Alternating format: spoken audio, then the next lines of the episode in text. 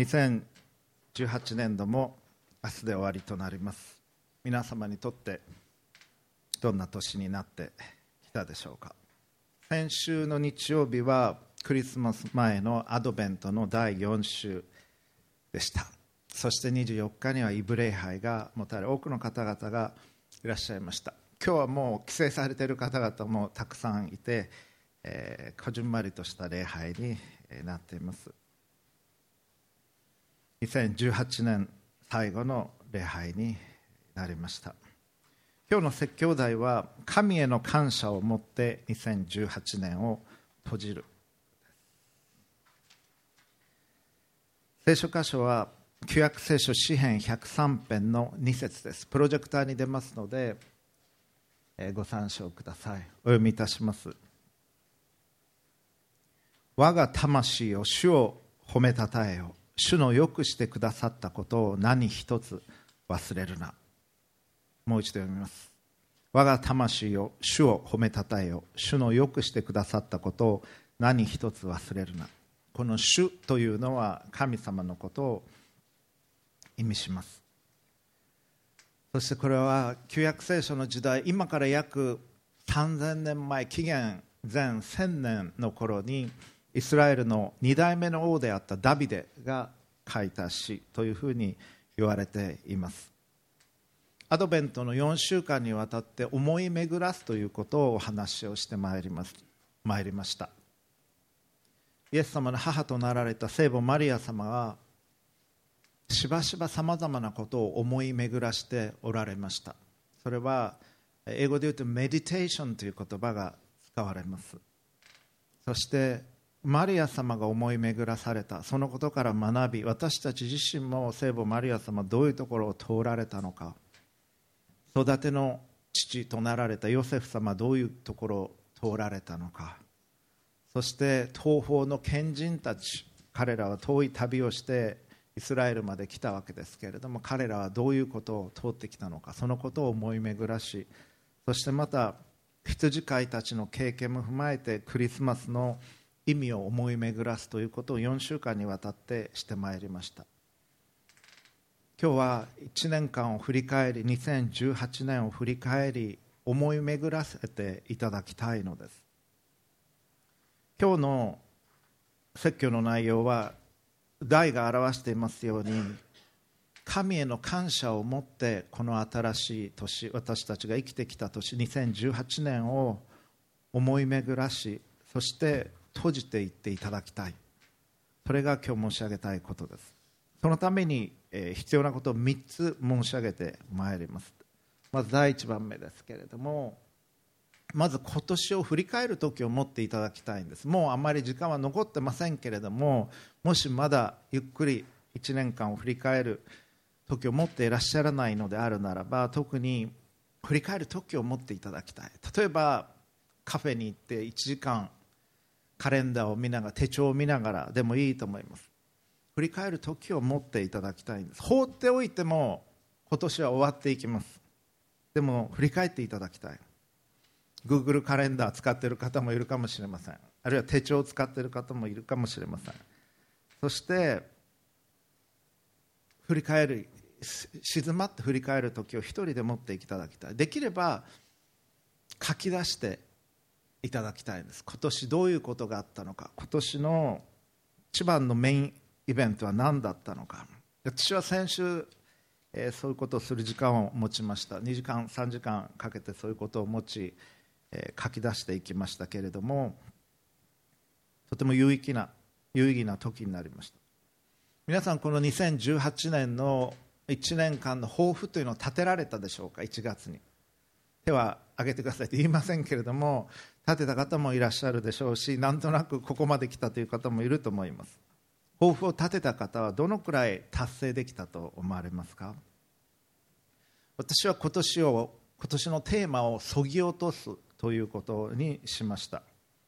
そして自分がなすべきことにフォーカスするような1年にしようとしてきました。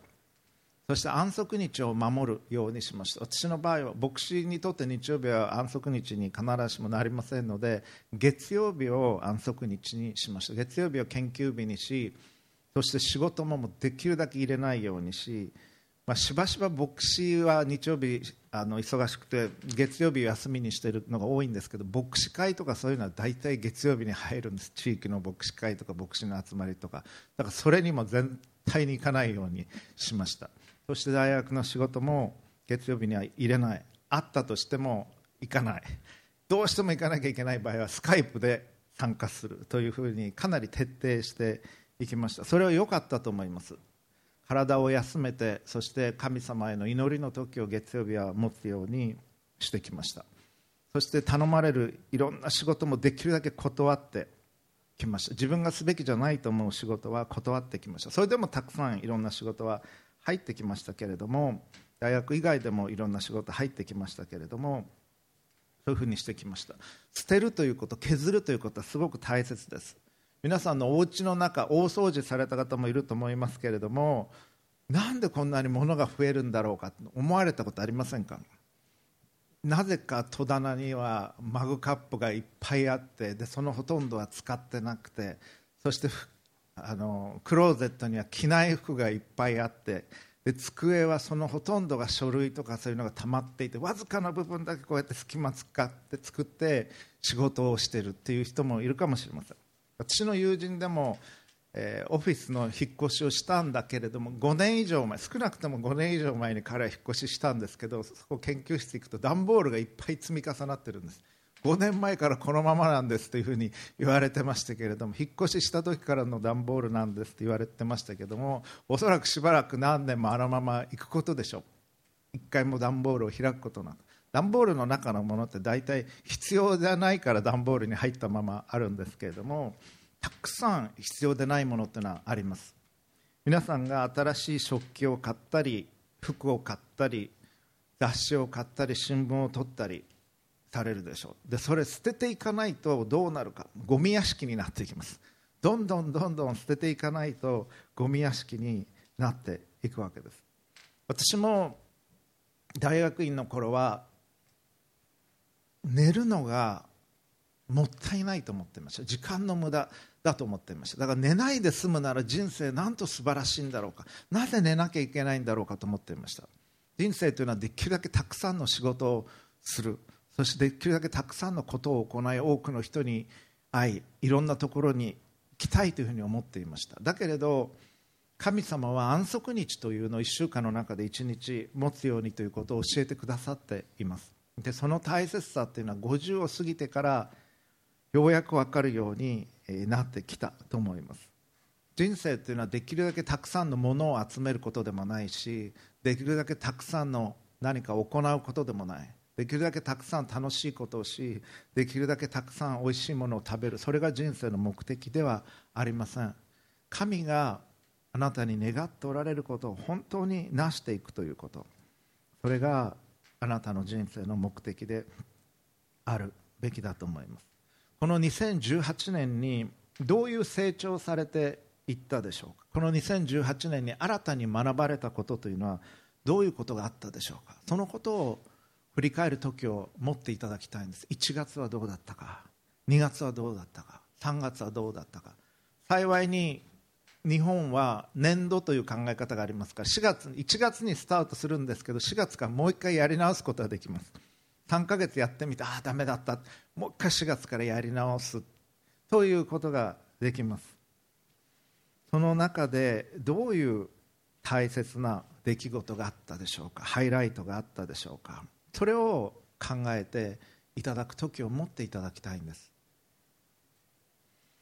1年間どのように始めたかどこを目指して走ってきたか何を新たに始めたかさまざまあるでしょう。あるいは全く何もないということもあるかもしれません。何も思わずに始めてきてなんとなくここまで来たのであるならばそのことを反省し新たなスタートを切るためにきれいにこの年を閉じて言っていただきたいんです。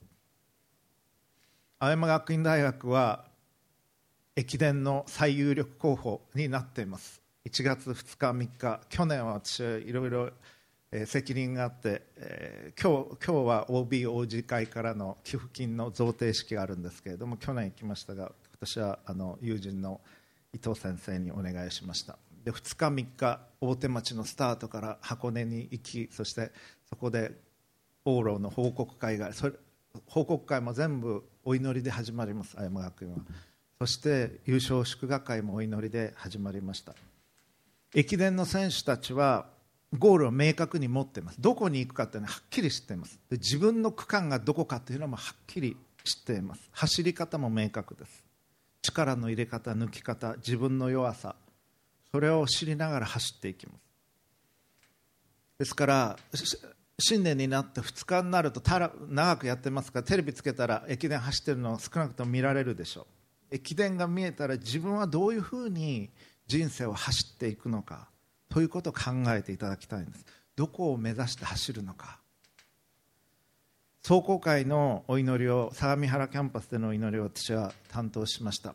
今年。そして青山学院が優勝しますようにとはさすがにお祈りできません。そうではなく全ての選手がそれを目指して練習を積んできたわけですから全ての選手が実力を発揮できるように神の前に正々堂々と走れるように祈りました。そして青山学院の選手たちは地の死を世の光として見ている人たちに励ましを与えるような走りをすることができるようにと祈りました。そして全てのことが神の守りのうちに行われることを祈りました。どうかもし駅伝を見られることがあったならば自分の人生の走りを考える時を持っていただきたいのです。どんなに一生懸命走ってもコースから外れたら失格です。賞はもらえません。神の前におけるあなたの人生もそうなんです。どんなに一生懸命走ったとしても神が願っておられるコースから大きく外れていったならばだって僕頑張ったもんって言ってもダメなんです。人生を終えた後あなたは生涯を終えた後神の前に立つ日が来ます。そしてどのように人生を生きたのかそれに対しての申し開きをする時が来ます。だって僕頑張りました。私頑張りました。だけではない。どのように走ったのか神があなたに与えておられる人生にどれほど誠実に走ったのか神があなたに託しておられる賜物能力機会バックグラウンド教育お金それらのものをどういうふうに用いたのかそれを神は見ておられるんです。あなたが走るべき工程をどれだけ完成できたかどれだけ修正しながら完成に近づいたのかそのことを2018年を振り返る時を持っていただきたいと思います。そして第2番目にしていただきたいことそれは神様に感謝を捧げるということです。2番目出してください。神様に感謝を捧げるということです。今日のテキスト我が魂を主を褒めたたえよ主のよくしてくださったことを何一つ忘れるなとありました。この詩を書いたダビデはいろんな失敗もありましたけれども神がどういう方であるかというのをよく知っていました。そして自分のようなものを神は選んでくださって王としてくださって用いてくださったということを生涯感謝していた人物です。ダビデは8人兄弟の8番目でした。8人兄弟の8番目。しかも今から3000年も前ですからもちろん長男が一番重んじられた。そして次は次男三男八男が重んじられることなど考えられなかったそういう時代にしかも家族の羊を飼っていたお兄さんは戦に行っていた時にダビデは羊を飼っていましたそのダビデを神はあえて選びイスラエルの王としてくださった神の憐れみ以外の何者でもないということをダビデはよく知っていましただから決して神のよくしてくださったことを自分は忘れてはならないということを思っていた。そのことがこの詩にも現れています。私たちはしばしば自慢をします。そして自分がよく頑張った。褒めてっていうふうに思ったり言ったりすることないでしょうか。頑張ってようやく大学に入れた。頑張っていい成績を上げた。頑張って就職が。頑張ってここまで来たというふうに思う。確かに頑張りもいくらかあったと思います。それは否定するものではない。だけど受験をすることが許される環境にあったということ。戦争がない70年以上も戦争がない国に生まれることが許されたということ。そして行く行きたい学校があったという。これはあなたが作ったものではない。この状況もあなたが作ったものではない。それら与えられたものです。そして日の光も空気も食べるものもある状況の中に生きることができた。そして勉強しようと思った時にすることができる能力も与えられていた。ちょっとは頑張ったと思いますけれども頑張る気持ちも与えられた。そして勉強したらそれが結果として出る出るような能力も与えられていた。あるいは塾に行くことは許された人もいるかもしれない。それらを当然のごとく取ってしまう。でも全部それらは神が与えてくださったものです。自分には家族があり住むところがあり食べるものがあり飲むものがあり着るものがあったそれは当たり前のことではないんです。日本だって貧しい国でした。日本だって食べ物がない時代がありました。今でこそ豊かになりました。でも今日だって世界の中では食べ物がない。そして亡くなっていく人たちがたくさんおられる。子供たちが亡くなっていく一番大きい一つの原因は何か？今今日きれいな水がないということ。それで一番多くのそれが一番大きい原因なんです。子供たちが死んでいく。そういう世界に私たちは生きています。しかし豊かな国に生きているがゆえにそれらのことを食べ物や飲み物着るものを当然のごとく考えてしまい感謝することがない。それは悔い改めるべきことです。私の学部では学生たちは全員留学をさせます。タイかマレーシアに留学をさせます。第三世界と言われる国々に留学をさせます。そして貧しい状況も見てくる。そして時に学生たちはなぜ神様は何にもしてくださらないんでしょうかというふうに言うことがあります。しかしむしろ学生たちにこう言います。神は私たちを見てなぜあなた方は何もしないのかというふうに見ておられるんじゃないだろうかと。私たちに多くのリソースがありお金があり経験があり教育があり経済力がある。その持てるものが持てないものと共に分かち合いをなぜしないのかと神はむしろ見ておられるのかもしれない。だからできる範囲で自分に与えられたものを用いて人々に仕える生き方をしていく。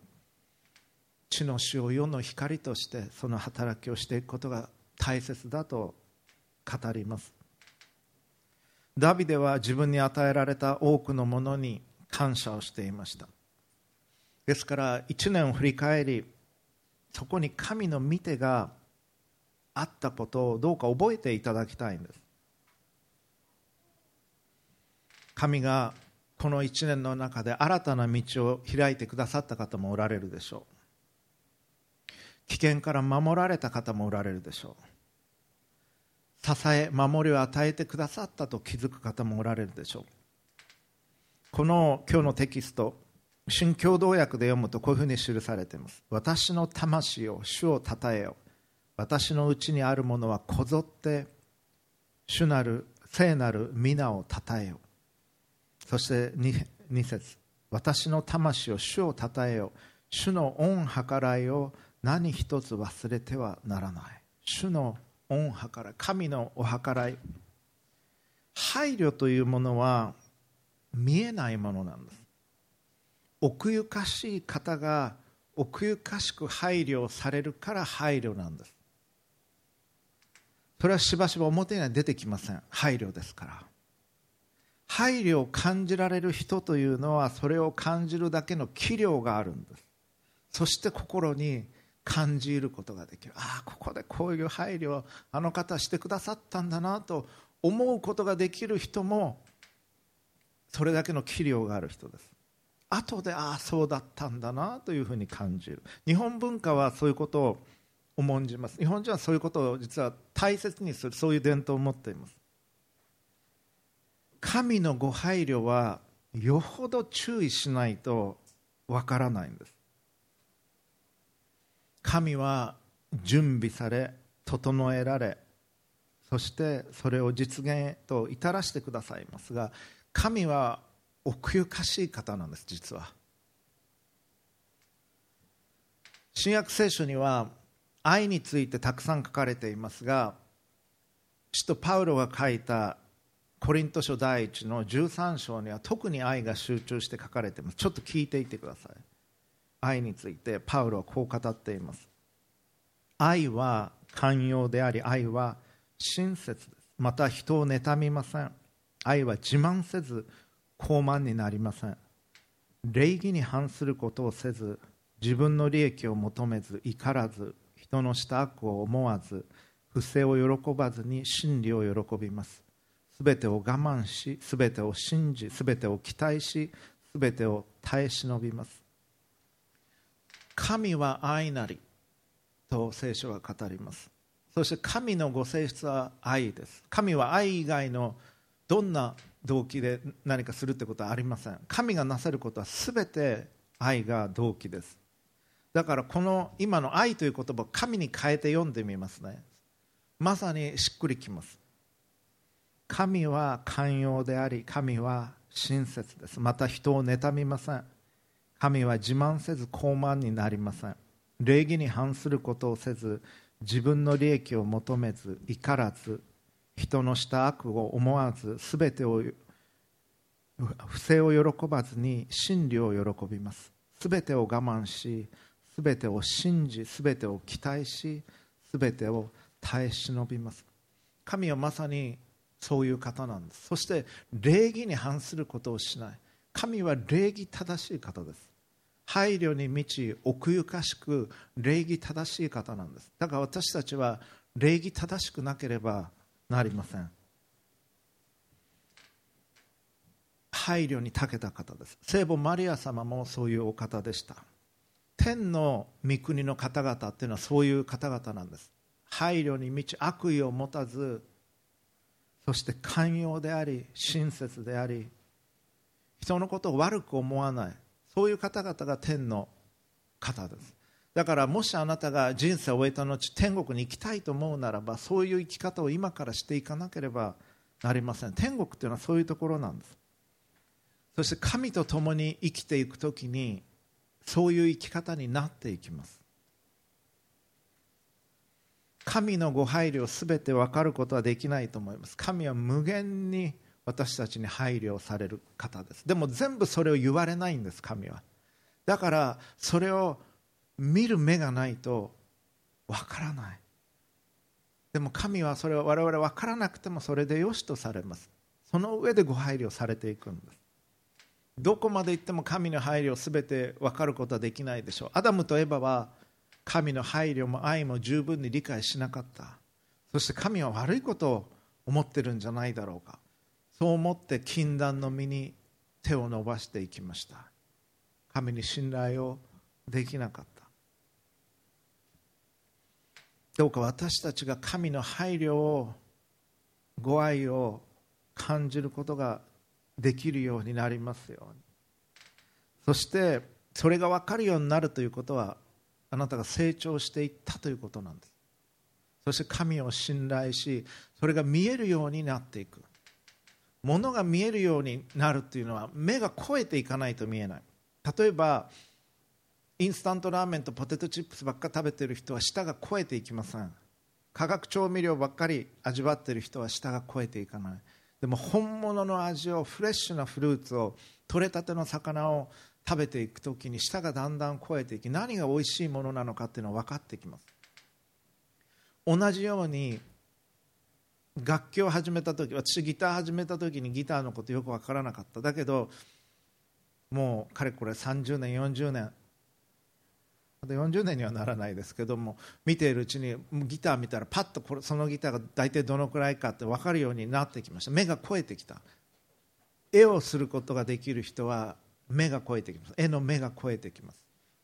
同じように神と共に歩む時に目が超えてくるんです。人のした配慮が見える人と全然気づかない人がいます。同じように神のなさっておられる配慮に今全く気づいておられない方いると思います。私もかつてそうでした。うちはキリスト教の家ではなかったので初めて教会に行ったのは私17歳の時でした。この全知全能の神がおられるということさえも知らなかった。そこからのスタートでした。だけどだんだん分かるようになってきました。あなたの人生におそらくあなたがまだ気づいておられない神の配慮がたくさんあったということをこの2018年のうちに少しでも気づいていただきたいんです。神の守りがなかったら今ここで息をすることだって私たちはできないはずなんです。ですから1年を振り返りまず一番最初に1年を振り返り2番目に神様に感謝を捧げてください。そして最後に3番目に自分の人生のステージを知っていただきたいと思います。天地創造された時に神は6日間で天地創造をして行かれました。そして一日一日それを見られてそれは良かったというふうに言われた。そして次の日に行く。そして良かったと言われる。そして6日間で天地創造されそれは非常に良かったと言われた。私たちが生きている世界は素晴らしい世界です。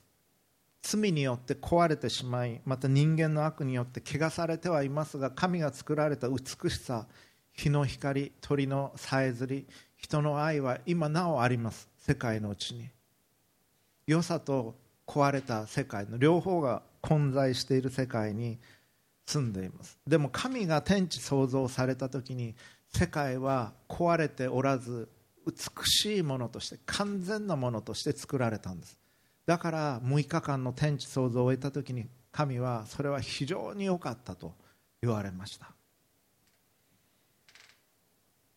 創世紀の2章1節。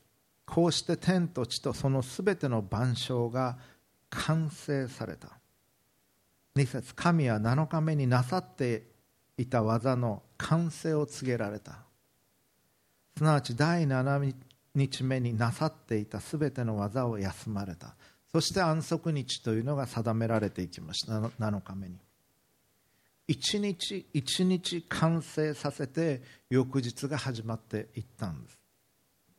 同じように1年生の時になすべき学びというのがあります。それを終えて2年生になっていく。小学校で学ぶべき学びがあって中学校が始まる。中学校が終わって高校が始まる。高校が終わって大学が始まる。そして大学1年生のうちに単位を落とさないように全部完成させて2年生が始まる。それを完成させて3年生。完成させて4年生がありそして卒業し次のステージへと進んでいくんです。今あなたが学ばなければならないものというのがあります。今自分の人生のどういうステージなのかということを考えていただきたいんです。聖母マリア様は特別な存在として作られ救い主イエス様の母となる準備を神はされて行かれました。そして整えられ時が来た時に大天使ガブリエルが来て受胎告知をするんです。あなたは救い主の母となられます。ということを言われた。その時にマリア様は準備ができていました。もう実はヨセフ様と婚約しておられたんですけれども神への従順という心の準備ができておられました。そして私は主のはしためです。お言葉通りこの身になりますようにと身と魂を神に捧げて救い主イエス・キリストの母となられるということを受け取られたんです。そして天使はヨセフ様のところへ行き夢を通して神の見つけがあり身重となっておられたマリア様の体の中におられるのは神による救い主であるということを告げられヨセフ様はそれを受け取って行かれました。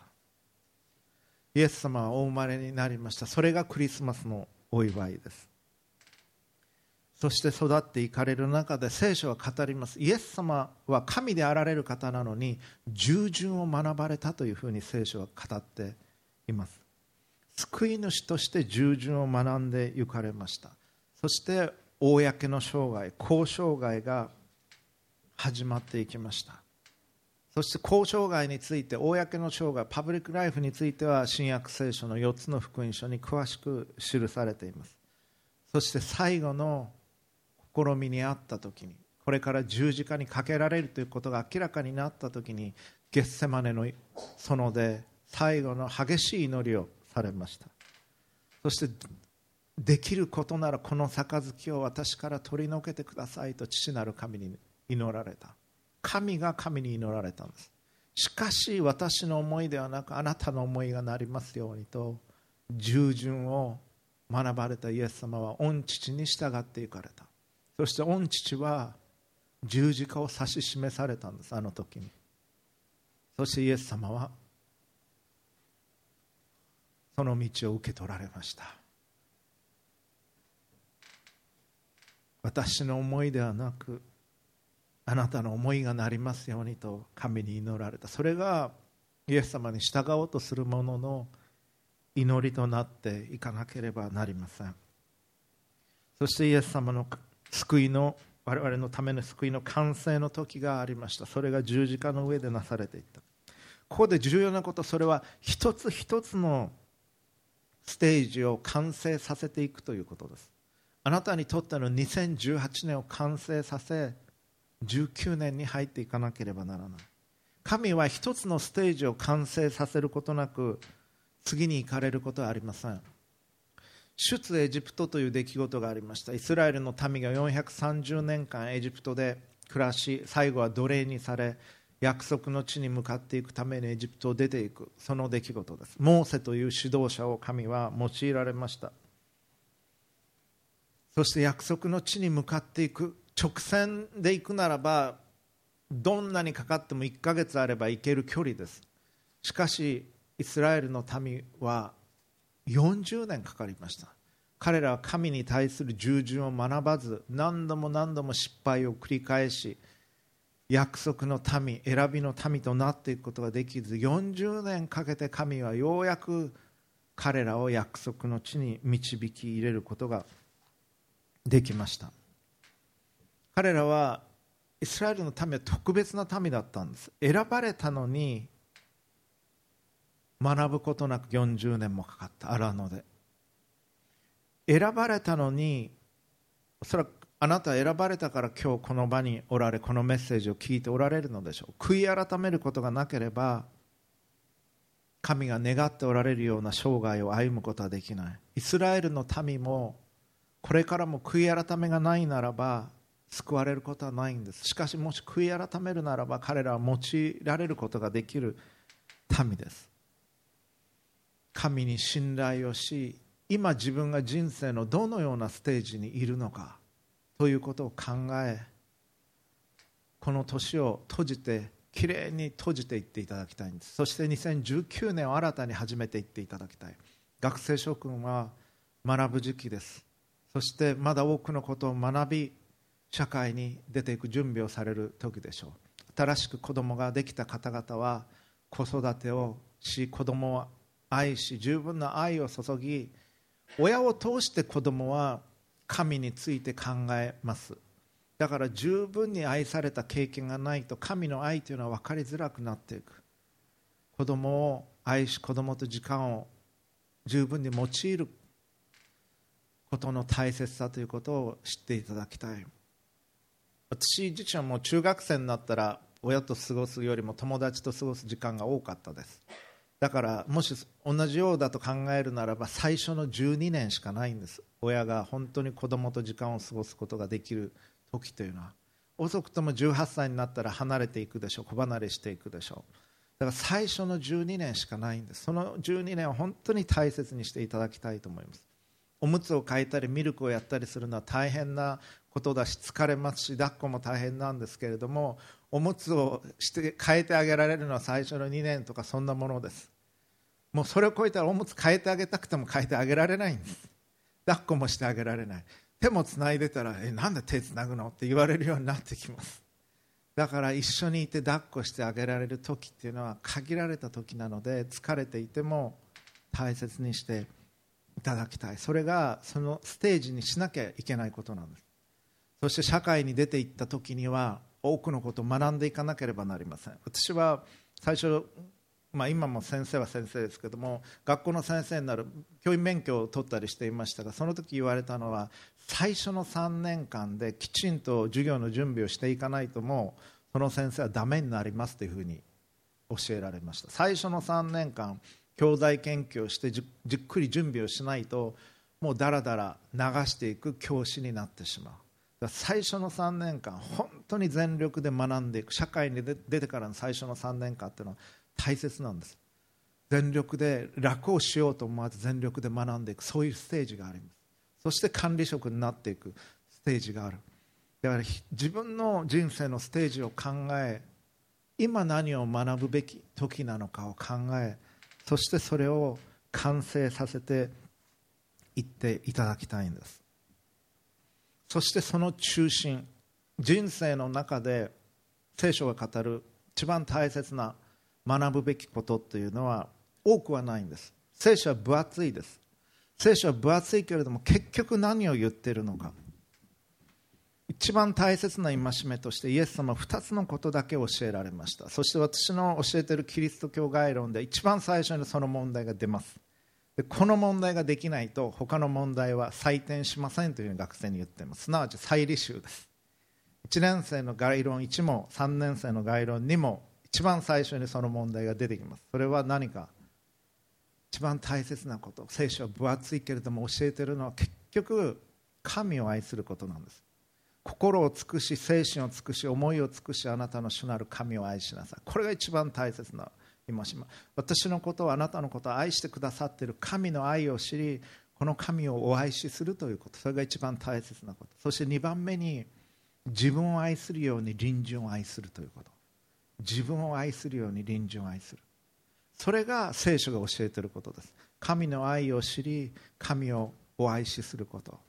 そして自分を愛するように隣人を愛すること。それが聖書が教えていることです。これが分かってなかったら何にも分かってないことになりますから宗教改革が何年だとかミラノ直令が何年だとかそんな数字を言えても意味がない。だから再履修です。